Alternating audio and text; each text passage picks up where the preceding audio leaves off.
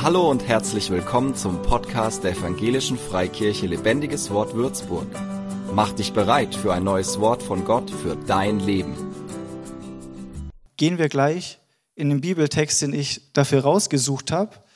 Die meisten hier kennen ihn. Es steht in Johannes 15, Vers 1 bis 8. Ich lese mal vor. Jesus spricht hier zu seinen Jüngern. Ich bin der wahre Weinstock und mein Vater der Wein. Die Frucht bringt, reinigt er an mir, die keine Frucht bringt, nimmt er weg. Und eine jede, die Frucht bringt, reinigt er, dass sie mehr Frucht bringe. Ihr seid schon rein um des Wortes willen, das ich zu euch geredet habe. Bleibt in mir und ich in euch. Wie die Rebe keine Frucht bringen kann aus sich selbst, wenn sie nicht am Weinstock bleibt, so auch ihr nicht, wenn ihr nicht an mir bleibt. Ich bin der Weinstock, ihr seid die Reben. Wer in mir bleibt und ich in ihm, der bringt viel Frucht denn ohne mich könnt ihr nichts tun. Wer nicht in mir bleibt, der wird weggeworfen wie eine Rebe und verdorrt. Und man sammelt die Reben und wirft sie ins Feuer und sie verbrennen. Wenn ihr in mir bleibt und meine Worte in euch bleiben, werdet ihr bitten, was ihr wollt, und es wird euch widerfahren.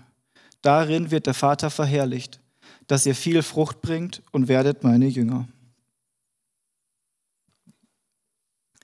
Ja, ganz bekannte Stelle, die Ich Bin-Worte Jesu im Johannesevangelium, der wahre Weinstock. Und da gucken wir uns mal einfach die einzelnen Rollen an, von denen hier die Rede ist. Die erste Rolle ist natürlich Jesus. Jesus, der wahre Weinstock.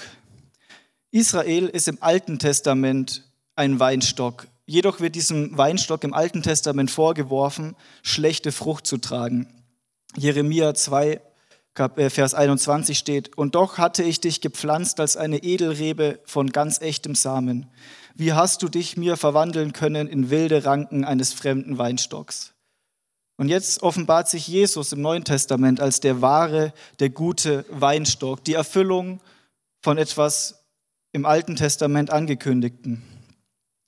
Die nächste Rolle, die wir sehen, ist Gott der Vater, Gott als der Weingärtner. Es ist Gott, der den Weinstock pflegt. Es ist Gottes Wille, der geschieht. Es ist Gott, der am Weinstock hantiert.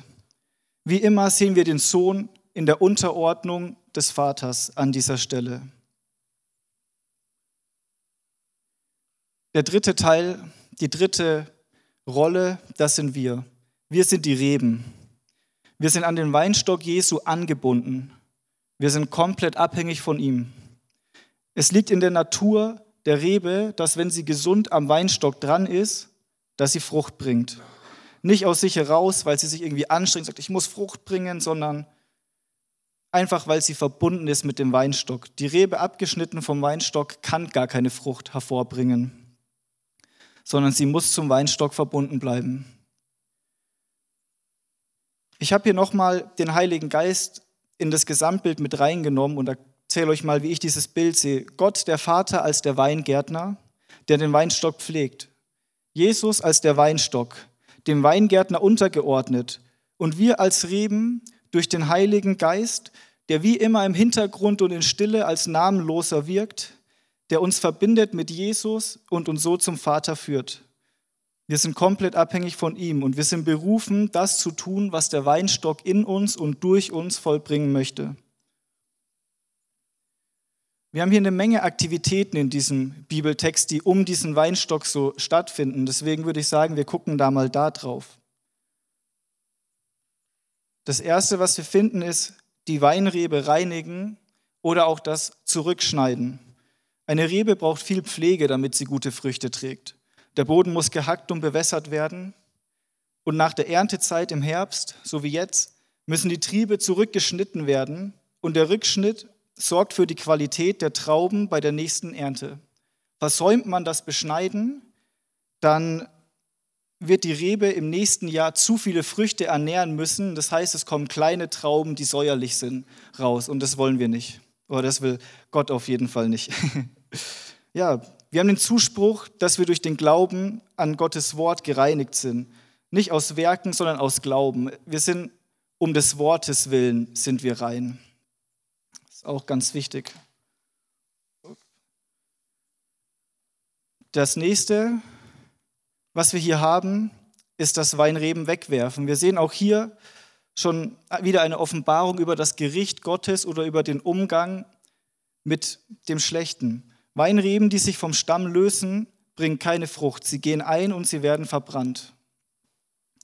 Das Gericht Gottes entscheidet sich daran, ob wir verbunden sind zu Jesus oder ob wir nicht verbunden sind zu Jesus. Denn es ist er, es ist sein Wort, er ist das Wort, das uns reinigt und das uns fruchtbar macht und das uns zu einem sinnvollen Teil von diesem Weinstock macht. In Vers 7 haben wir direkt eine sehr wohlklingende Verheißung. Bittet um, bitten um was wir wollen. Wenn wir in Jesus bleiben und in seinem Wort, das bedeutet mit ihm verbunden bleiben durch Glauben, dann wird uns das widerfahren, worum wir bitten. Das ist die Zusage Gottes an einen Jünger, der wirklich im Namen Jesu Christi um Dinge bittet, die Gottes Wille sind, die nämlich in Übereinstimmung mit seinem Wort sind. Dein Wille geschehe, ist das Anliegen der Rebe. Und das Ganze führt wozu? Dass die Rebe ein gutes Leben hat oder dass es um die Rebe geht? Nein. Vers 8. Darin wird mein Vater verherrlicht, dass ihr viel Frucht bringt und werdet meine Jünger.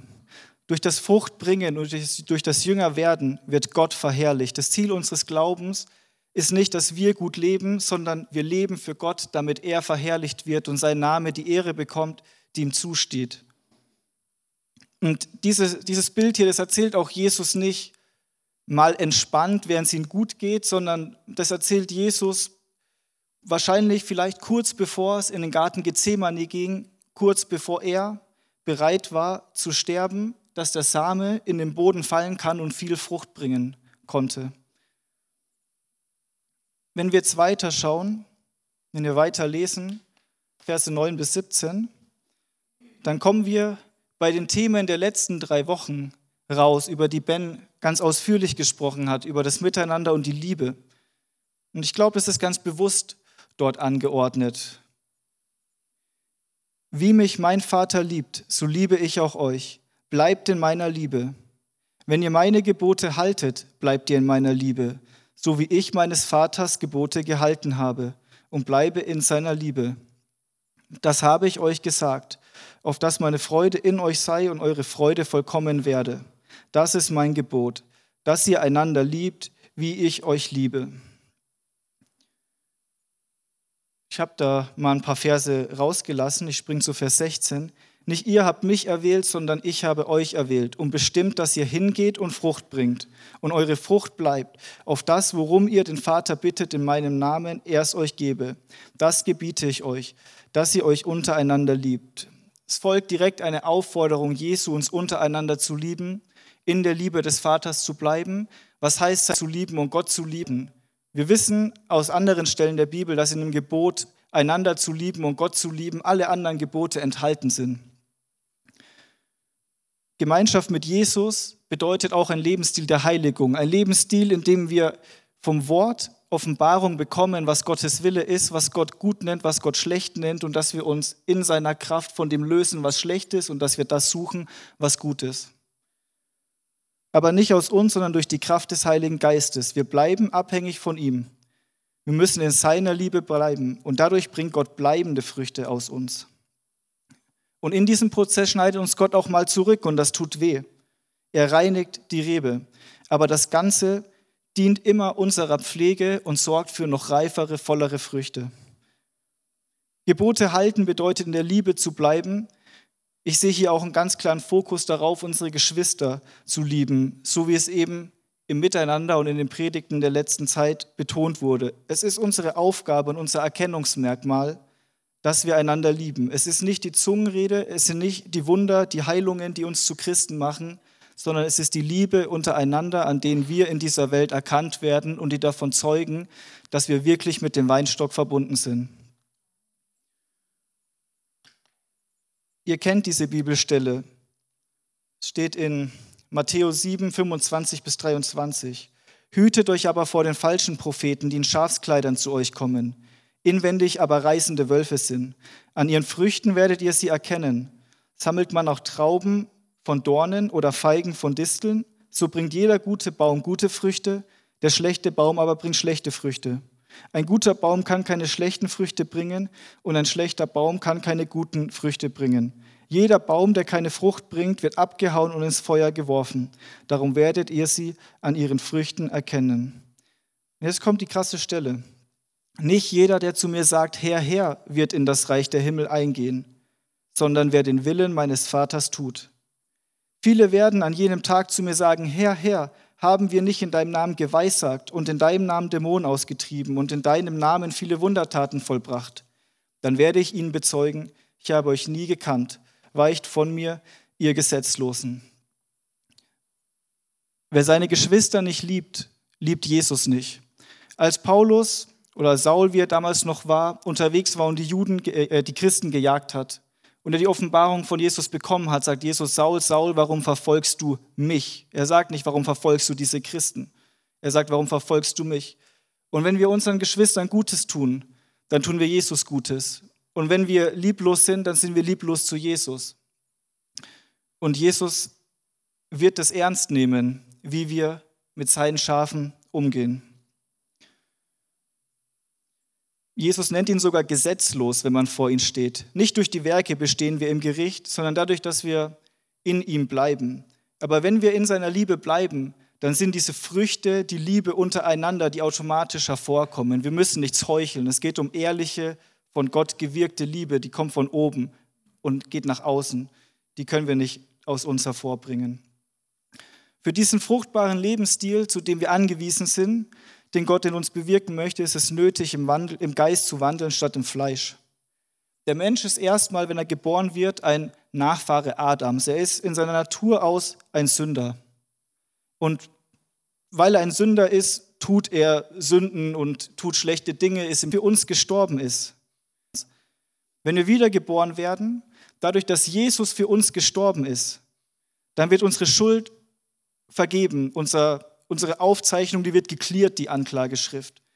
Aber auch wir sind mit Jesus gestorben. Wir sind gleichzeitig mit Jesus an diesem Kreuz gewesen und auch wir sind gestorben. Das Alte ist gestorben und du bist eine neue Kreatur geworden. Wir haben nun Frieden und Gemeinschaft mit Gott. Und die Früchte, die aus unserer alten Natur gekommen sind, denen sind wir gestorben. Diese Früchte sind Neid, Gier, Unzucht, Götzendienst, Feindschaft, Streit, Eifersucht, Zorn, Selbstsucht. Und wenn wir diese Dinge mal genau angucken, dann sind es Dinge, die vor allem die Miteinander und die Beziehung stören und zerstören mit Gott, aber mit unseren Mitmenschen und mit unseren Glaubensgeschwistern. Ein neuer Lebensstil, wenn wir im Geist wandeln, wenn wir bekennen, ey, ich bin den Sünden für tot und jetzt steht nicht mehr der Dommi hier, der sein Leben für sich gelebt hat, sondern hier steht Jesus in mir vor euch, dieser alte Dommi, der ist nicht mehr, der ist tot, der lebt nicht mehr, mit allen Wunden, mit allen Sünden, mit allen Problemen und Lastern. Er ist tot. Dort am Kreuz, wo Jesus hing, da ist auch dieser Dommi gehangen. Deshalb darf ich hier stehen und frei sein. Und dieser neue Lebensstil, wenn wir das anerkennen, wenn wir sagen, Jesus, komm rein, nimm meine Hände, nimm meine Füße, nimm meinen Kopf, meine Gedanken, meinen Verstand, wenn wir Jesus da reinlassen und sagen, komm rein, wenn wir Gemeinschaft mit ihm suchen, dann bringt dieser Lebensstil neue Früchte hervor. Und das sind die Früchte des Geistes. Die Frucht des Geistes aber ist Liebe, Freude, Friede, Langmut, Freundlichkeit, Güte, Treue, Sanftmut, Selbstbeherrschung. Gegen solche Dinge gibt es kein Gesetz. Die aber Christus angehören, die haben das Fleisch gekreuzigt samt seinen Leidenschaften und Lüsten. Wenn wir im Geist leben, so lasst uns auch im Geist wandeln. Ich finde es ganz interessant, wir können im Geist leben, aber nicht im Geist wandeln. Ich habe mal ein Bild gehört, so in etwa, du kannst ein Auto haben, aber du kannst dieses Auto in deiner Garage stehen lassen, es bringt nichts. Du musst dich reinsetzen und du musst fahren.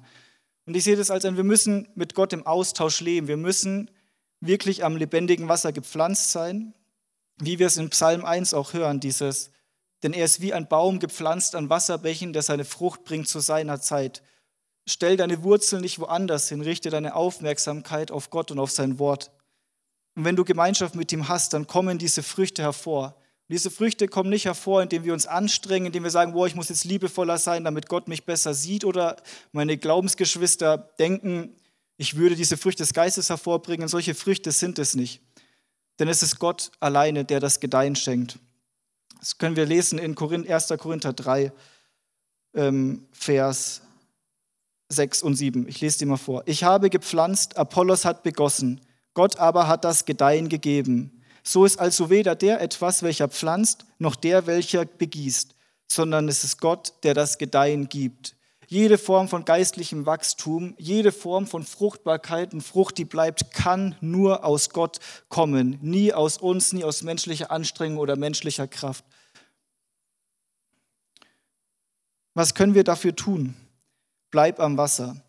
Bleib an Gottes Wort. Such die Gemeinschaft mit Gott. Schau auf Jesus. Denk über ihn nach. Lies deine Bibel. Geh ins Gebet. Gott schenkt das Gedeihen. Gott macht das Wort fruchtbar in deinem Leben, wenn du das Wort an dein Leben ranlässt.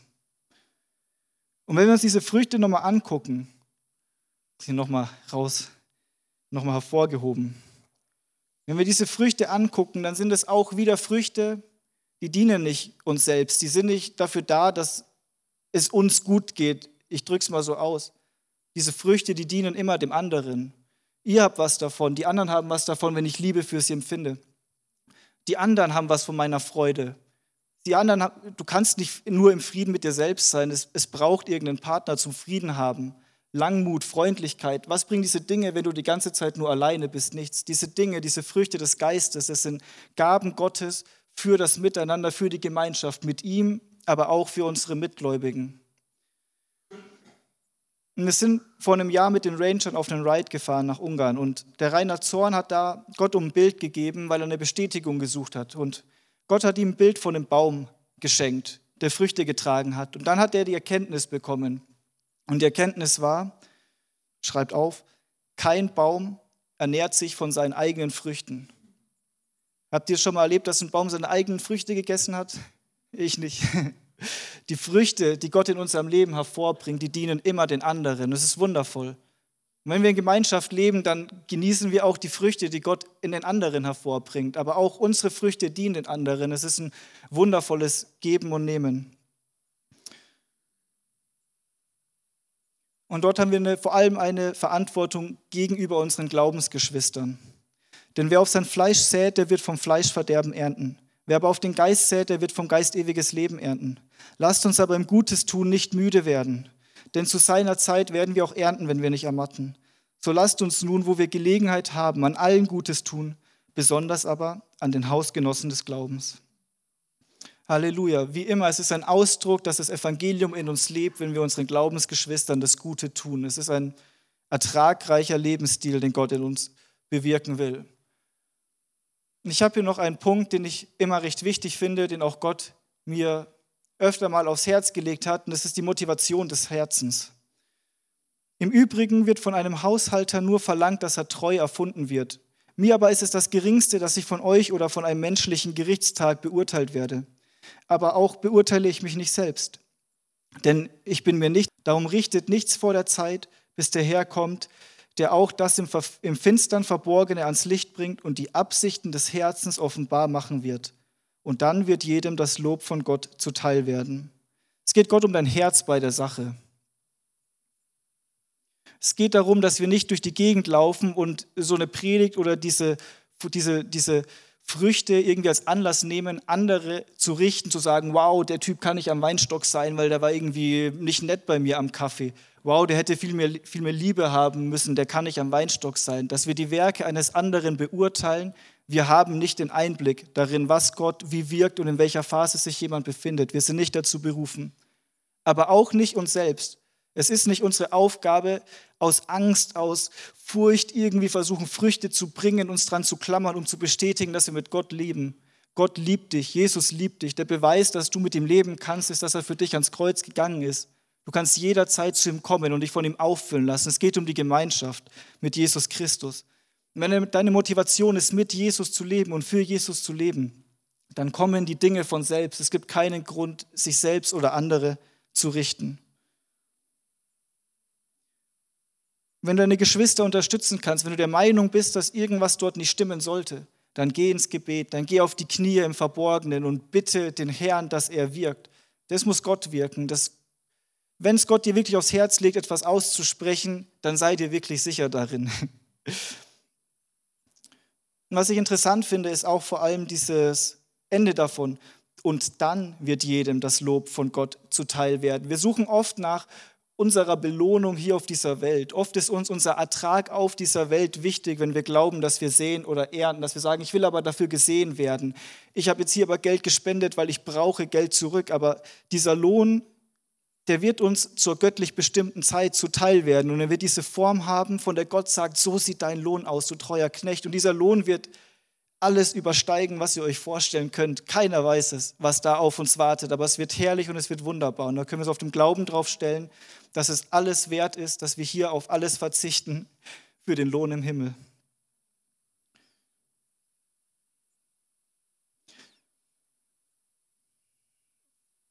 Die Grundlage für alles. Wir springen zurück zum Text, mit dem wir begonnen haben. Was ich mir hier rausgesucht habe als Kernpunkt von Saat und Ernte und es ist Gebet. Wenn ihr in mir bleibt und meine Worte in euch bleiben, werdet ihr bitten, was ihr wollt, und es wird euch widerfahren. Hier geht es nicht darum, dass du das bekommst, was du erbittest. Es geht nicht darum, dass wir in unseren eigenen fleischlichen Lüsten uns jeden Überfluss herbeibitten. Gott versorgt euch. Und wenn ihr Anliegen habt, dann kommt zu Gott und ihr dürft ihm auch glauben, dass er euch auch beschenkt, auch reicher, als ihr euch vorstellen könnt. Aber es geht bei diesem Gebet, es geht darum, dass du Gottes Willen erbittest und er geschieht. Es geht darum, dass du am Weinstock bleibst, dass du Gottes Willen suchst und sagst, wow Gott, das ist dein Wille, dafür will ich beten, dafür will ich auf die Knie gehen. Wenn wir beten, sollen wir nicht plappern wie die Heiden, denn sie meinen, sie werden erhört um ihrer vielen Worte willen. Darum sollt ihr ihnen nicht gleichen, denn euer Vater weiß, was ihr benötigt, ehe ihr ihn bittet. Gott weiß es bereits, habt Gemeinschaft mit ihm. Es geht nicht darum, dass wir im Gebet zu Gott kommen und die Einkaufsliste runterrasseln und dann gehen wir wieder los. Was wäre das für eine komische Gemeinschaft? Stell mal vor, jemand sagt, ey, ich will dich kennenlernen. Dann stellt er sich zwei Minuten vor dich, plappert runter, was seine Anliegen sind, dann dreht er dir den Rücken zu und geht wieder weg. Das ist kein Kennenlernen, das ist keine Gemeinschaft sein, das ist kein nah an jemandem dran sein. Gemäß um etwas bitten. Lasst uns in dem Gegenüber haben, dass er uns hört, wenn wir seinem Willen gemäß um etwas bitten. Lasst uns in die Bibeln reingehen, lasst uns suchen, was Gottes Wille ist und lasst uns darum beten.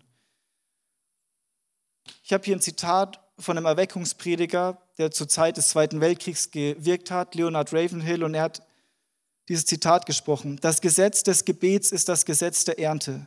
Im Gebet sparsam säen, sparsam ernten. Im Gebet reichlich säen, reichlich ernten. Das Problem ist, dass wir versuchen, aus unseren Bemühungen das herauszuholen, was wir nie hineingesteckt haben. Ich glaube, dass Gott uns zu einem ganz neuen Lebensstil des Gebets einladen möchte, dass er uns da ganz neu füllen möchte, uns eine ganz neue Perspektive und neues Verständnis für Gebet, Gebet geben möchte. Überlegt euch das mal, wir wollen in einen Dienst gehen und sagen, ja, ich will mein Leben lang dienen, ich will diese Dinge tun. Dann geh ein Leben lang auf die Knie und bete dafür und bitte Gott und den Herrn der Ernte. Als Beispiel, Daniel, dreimal täglich hat er gebetet dreimal täglich und kein Götze, kein persischer König, kein, keine Löwengrube, nichts konnte ihn aufhalten, nichts konnte ihn zurückhalten, auf die Knie zu gehen und zu seinem Gott zu kommen, dreimal am Tag. Das ist es, was Gott in uns bewirken möchte. Das bedeutet es, Gemeinschaft mit Gott zu haben, sein Wort zu lesen, über sein Wort nachzudenken, am, am Wasser zu bleiben. Wo finden wir das Wasser? Wenn wir in die Stille gehen. Wenn wir in die Stille gehen, um Jesus zu begegnen, dann sind wir am Wasser. Selbst Jesus er hat sich von seinen Jüngern wegbegeben, seine kostbaren, ihm anvertrauten Jünger, hat er sich wegbegeben, um in die Stille zu gehen und den Vater zu suchen. Dein Secret Place, der Ort, an dem du Gott begegnest, das ist ein Ort, da gehst du alleine hin. Es gibt Gebet in der Gemeinde und es ist stark und Christen sollten zusammenkommen und beten. Aber ich rede von dem persönlichen Lebensstil des Gebets, bei dem es darum geht, dass du und Gott Gemeinschaft habt, dass du von ihm gefüllt wirst, dass du ihn erkennst, dass du seinen Willen erkennst und dafür bittest. Josua, warum wurde Josua im Alten Testament erwählt? Weil er länger im Zelt der Begegnung blieb als alle anderen. Gott hat gesehen, das ist ein Beter, das ist jemand, der mir begegnen will. Und weil er mir begegnen will, setze ich ihn über Dinge. Gemeinschaft mit Gott ist das A und O. Wir können Gott nicht dienen, wenn wir nicht Gemeinschaft mit ihm haben. Wir wissen doch selbst nicht, wo wir mit unserem Leben lang gehen sollen. Und was ich liebe, das habe ich letztens darüber was gehört, Johannes der Täufer. Wenn man Jesus fragt, wer war der Größte, sagt er, es gab keinen größeren Propheten als Johannes den Täufer. Und dann schauen wir uns das Leben von Johannes dem Täufer an. Er war nicht Mose, der die Leute rausgeführt hat in einem 40-jährigen Prozess, sondern er war 30 Jahre in dieser Wüste und da war er wahrscheinlich auf seinen Knien und hat die Heuschrecken gegessen und Honig gegessen. Und was wird er wohl dort getan haben? Gemeinschaft mit Gott gehabt haben. Vermutlich hat der Heilige Geist ihm Dinge offenbart und wahrscheinlich musste er durch eine Charakterschule durchgehen. 30 Jahre einsam in der Wüste. Und was war die Frucht dieser 30 Jahre Einsamkeit in der Wüste? Sechs Monate Dienst in Autorität, bis ihm der Kopf abgehackt wurde. Das ist, ich finde, das geht so tief. Wir beten teilweise so schwach für die Ergebnisse, die wir uns wünschen. Es ist unsere Aufgabe für unsere Stadt, für unsere Geschwister, für unsere Leitung, für unsere Politiker, für Gottes Willen auf die Knie zu gehen und im Gebet zu erflehen. Es gibt keinen Mann oder keine Frau Gottes ohne konstantes Gebet. Im Neuen Testament finden wir die Prophetin Hannah im Tempel, als Jesus, ähm, glaube ich, zwölf Jahre alt ist und in den Tempel kommt oder als Baby. Ich bin mir gerade nicht so sicher. Und Dort ist eine Prophetin und die wartet und die will den Messias sehen. Und dort steht, dass sie sieben Jahre mit ihrem Mann gelebt hat nach ihrer Jungfrauenschaft und sie war eine Witwe von etwa 84 Jahren. Die wich nicht vom Tempel, sondern diente Gott mit Fasten und Beten Tag und Nacht. 84 Jahre minus sieben Jahre minus, wie alt war sie? 15, 20, keine Ahnung. Das sind 55, das sind 60 Jahre nonstop Gebet und Bitten und Flehen im Tempel. Und was hat sie dafür bekommen? Sie durfte den Messias sehen, sie durfte dabei sein und sehen, dass der Erlöser, dass der Messias gekommen ist. Halleluja. Das ist groß. Unser Sählverhalten, unser Gebetsverhalten ist abhängig davon, wie wir Gott sehen. Denkst du, dass Gott gut ist und Gutes tut?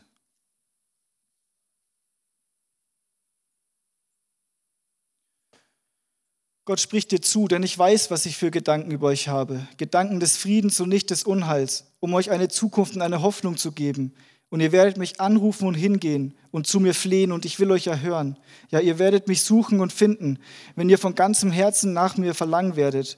Und ich werde mich von euch finden lassen, spricht der Herr.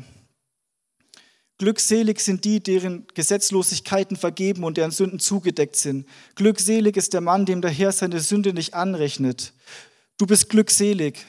Du hast einen Zugang zu Gott und dieser Gott hat gute Gedanken über dich. Er ist dir wohlgesonnen. Und komm in diesem Mindset, zu einem dir wohlgesonnenen Gott zu kommen, ins Gebet. Das ist wichtig. Unser Selbstverhalten ist davon abhängig, was wir über den Herrn der Ernte denken. Das sehen wir im Gleichnis mit den anvertrauten Talenten. Da gibt es den einen, der sein Talent einfach nur im Boden verbuddelt und dann sagt er, zum, sagt er zu seinem Chef, ich weiß, du bist jemand, der dort erntet, wo er nicht sehr Herrn, dass er nicht versteckt er seine bösen Herren. Und aus Angst vor diesem bösen Herrn, dass er nicht versteckt er seine Talente und macht nichts damit. Gott ist ein guter Herr. Gott hat gute Gedanken über dich. Komm mit einem Vertrauen auf einen guten Gott ins Gebet und lass es dir nicht nehmen. Wenn du nicht glaubst, dass, wenn du, wenn du über, wie du über Gott denkst, beeinflusst dein Gebetsleben. Wenn du merkst, dass Gebet in deinem Leben aufgehört hat, wenn du merkst, du kommst nicht mehr zu Gott durch, dann halt mal still und frag dich mal, was denkst du über Gott? Oder was denkst du, dass Gott über dich denkt? Glaubst du daran, dass dir deine Sünden vergeben sind? Glaubst du, dass du rein gewaschen bist mit dem kostbaren Blut Jesu Christi, wenn du zu Gott trittst? Glaubst du das? Glaubst du, dass dieser Gott gut ist und dass er die belohnt, die ihn suchen? Glaubst du das? Lass die Zweifel sein. Wir sehen das ganz oft im Zusammenhang mit Gebet. Vertrauen und Glauben ist wichtig. Wenn es aber jemandem unter euch an Weisheit mangelt, so erbitte er sie von Gott, der allen gern und ohne Vorwurf gibt. So wird sie ihm gegeben werden. Er aber bitte im Glauben und zweifle nicht, denn wer zweifelt, gleicht einer Meereswoge, die vom Wind getrieben und hin und her geworfen wird. Es ist Gottes Wille, dass wir im Glauben, wenn wir zu ihm kommen. Wie stellt ihr euch Jesus vor? Ist Jesus für uns so eine ominöse Kraft, zu der wir mal hochbeten und hoffen, dass sie uns erhört? Oder ist Jesus für euch eine Person? Wenn ich jetzt zu Ben sagt, ey Ben, ich hab Durst, kannst du mir bitte Wasser einschenken? Dann weiß ich, dass er mir einschenkt, weil er diese Not sieht und weil er mir wohlgesonnen ist. Da habe ich Vertrauen rein. Wenn ich zu meinem Vater gehe und sage, ey Papa, ich brauche Hilfe, ich stecke in der Klemme, mein leiblicher Vater, dann weiß ich, er hilft mir. Aber manchmal gehen wir zu Jesus und wir beten hoch, als ob wir gar nicht glauben, dass er uns hört oder das, das tut, worum wir ihn bitten. Lasst uns im Glauben zu Gott kommen, im Glauben an eine Person. Diese Person ist für dich ans Kreuz. Er hat sein Leben für dich gegeben. Was soll er noch mehr tun, um dir zu beweisen, dass er da ist, dass er für dich da ist und dass er es gut mit dir meint? Das Gebet des Glaubens wird dem Kranken helfen, Schrägstrich ihn retten und der Herr wird ihn aufrichten und wenn er Sünden getan hat, wird ihm vergeben werden. Das Gebet des Glaubens, lass uns im Glauben rangehen. Kennt ihr das? Wenn irgendwer einem von so einer übel heftigen Situation in seinem Leben erzählt und man sagt so, oh Mist, da kann ich dem nicht helfen, ja, dann werde ich mal irgendwie beten oder da hilft nur irgendwie Gebet. Aber wir sagen das nicht mit, da müssen wir zu Gott kommen, da ist ein Gott, da ist ein Fels in der Brandung, da ist ein Berg, auf den wir bauen können, der den Sturm widersteht, sondern wir sagen das in einem, ja, müssen wir irgendwie beten, damit wir irgendwas getan haben, um unser Gewissen zu beruhigen und dann machen unsere Ohren wieder zu. Das ist nicht das Gebet des Glaubens, das ist nicht, was es Gott ehrt, wenn wir so zu ihm kommen. Lasst euch nicht von den Umständen ablenken. Bleibt beständig darin. Wer auf den Wind achtet, der sät nicht. Und wer auf die Wolken sieht, der erntet nicht. Gleich wie du nicht weißt, was der Weg des Windes ist, noch wie die Gebeine im Bauch der Schwangeren bereitet werden, so kannst du auch das, kennst du auch das Werk Gottes nicht, der alles wirkt. Am Morgen sähe dein Samen und am Abend lasse deine Hand nicht ruhen, denn du weißt nicht, ob dieses oder jenes gedeihen wird oder ob beides zugleich gut wird. Lasst euch nicht abbringen vom beständigen Gebet. Morgens und abends geht ins Gebet. Nehmt euch die Zeit.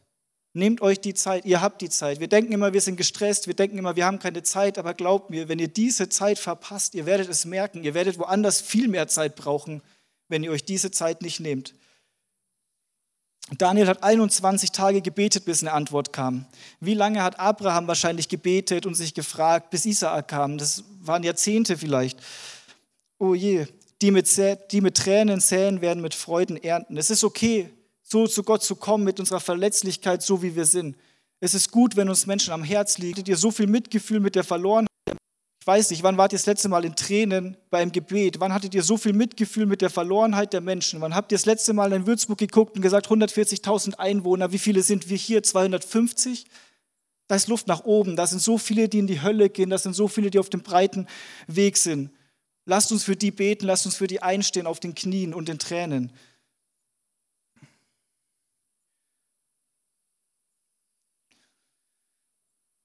Ich weiß nicht, was du abends tust. Ich weiß nicht, ob du dich vor den Fernseher setzt, ob du YouTube guckst, TikTok, ob du in Instagram rumscrollst oder ob du Bücher liest. Schmeiß es mal raus. Nimm dir mal 40 Tage Zeit und schmeiß es raus. Und nimm die ganze Zeit Guck ehrlich, wie lange du abends verschwendest. Nimm diese Zeit und geh ins Gebet und bleib dran. Bleib mal 40 Tage dran. Und dann merk erst mal, wie schnell du müde wirst. Dann merkst du, wie viele bessere Dinge dir erstmal einfallen, weil die Welt, dein Fleisch und der Feind hasst es, wenn du ins Gebet gehst. Wenn er dich vom Gebet abhält, dann wirst du nicht fruchtbar leben können. Du musst beten. Und deswegen nimm dir die Zeit, schmeiß es raus, geh auf die Knie, meinetwegen verkauf deinen Fernseher und lass Gott da rein. Nimm dir die Zeit. Wir stehen hier jeden Sonntag und 20, 25 Minuten beten wir Gott an den Lobpreisliedern. Wann waren wir das letzte Mal 20, 25 Minuten auf den Knien und haben Gott ohne Musik angebetet für das, was er ist? Wann waren wir auf den Knien und haben gesagt, Gott, du bist heilig, du bist heilig, heilig, heilig? Wann haben wir einfach nur 20 Minuten heilig, heilig, heilig durchgerufen? Wenn ihr das tut, wenn wir so zu Gott kommen, das bewirkt was in uns, das erweicht unser Herz und das führt uns ganz anders in die Gegenwart Gottes rein. Es öffnet Tore. Es öffnet unser Erkenntnis, unser Verständnis dafür, wer dieser Gott wirklich ist und was er für gute Gedanken für uns hat und was sein Wille ist. Und es synchronisiert uns mit Gott und hilft uns dann, in seinem Willen zu leben und zu beten und zu wandeln. Wir brauchen das. Und der Feind hat es uns ganz krass geraubt heutzutage. Gott will dich fürs Gebet. Halleluja. Das ist mein Wunsch, dass diese Predigt das in uns bewirkt. Es ist mein Gebet gewesen, dass Gott in uns bewirkt, dass jeder von uns in einen neuen Lebensstil des Gebets und der Anbetung reinkommt. In einen konstanten Lebensstil, wo das Gebet das Mittel, der Mittelpunkt unseres Tages wird. Nicht die Reste, wenn wir mal kurz zwischendrin Zeit haben. Betet, lasst nicht eure Tischgebete und alles andere weg, aber nehmt euch mal ganz gezielt längere Zeiten und sucht wirklich den Herrn und sucht in der Bibel nach Gottes Willen und wofür wir beten sollen. Da steht eine Menge Dinge drin, für die wir beten sollen, wo es nicht um uns geht. Sucht diese Dinge und betet dafür und ihr werdet Dinge erleben, die sind, das kann keiner beschreiben. Ich freue mich drauf, eure Zeugnisse irgendwann hier vorne zu hören. Deswegen lasst uns gemeinsam zum Abschluss beten. Jesus spricht, die Ernte ist groß, aber es sind nur wenige Arbeiter. Darum bittet den Herrn der Ernte, dass er Arbeiter in seine Ernte sende. Das ist unser Anliegen, das ist unsere Aufgabe als Jünger Jesu. Da ist eine Ernte draußen und Jesus sagt, die Felder sind weiß. Und als ich es gelesen habe, war ich schockiert. Ich sehe nicht, dass die Felder weiß sind. Ich muss Gott bitten, ich muss auf die Knie gehen, ich muss sagen, Gott zeig mir und öffne mir die Augen und mein Herz, dass ich sehe, dass die Felder weiß sind, dass ich von Herzen dafür beten kann. Gott arbeite an mir im Gebet und dafür muss ich im Gebet zu ihm kommen. Lass uns beten, lass uns beten für die Arbeiter, für diese Stadt, für Würzburg und dass Gott die Arbeiter aussendet. Herr Vater, ich danke dir. Ich danke dir, dass du ein Gott bist, der erfahrbar ist im Gebet. Ich danke dir, ein Gott, dass, ich danke dir dafür, dass du ein Gott bist, der sich uns naht, wenn wir ihm nahen. Ich danke dir, dass du uns deinen Heiligen Geist gibst, in welcher Zelle wir sitzen, freimütig vor dich treten dürfen. Jederzeit haben wir Zugang. Egal in welcher Zelle wir sitzen, egal in welcher Krisensituation, wir sind immer fähig zu beten, weil deine Kraft uns zum Beten bringt, weil es dein Kanal ist. Halleluja, kein Mensch kann den verschließen für uns. Und ich danke dir, Vater, ich danke dir für alle hier in diesem Raum und ich bitte dich, führ uns in einen Lebensstil des Gebets und wir kommen vor dich gemeinsam mit diesem Anliegen, dass in dieser Stadt, dass in diesem Land, dass auf dieser Welt, du sagst, dass die Ernte weiß ist. Und wir glauben dir, dass die Ernte weiß ist, weil das, was du sagst, das hat schon immer gestimmt und es wird immer stimmen und es ist wahr. Und weil die Ernte weiß ist, Vater, bitten wir dich, sende Arbeiter aus in die Ernte. Halleluja. Herr der Ernte, sende aus. Halleluja. Amen. Für mehr Infos besuche uns auf Facebook unter lebendigeswort.de oder einfach persönlich im Sonntagsgottesdienst.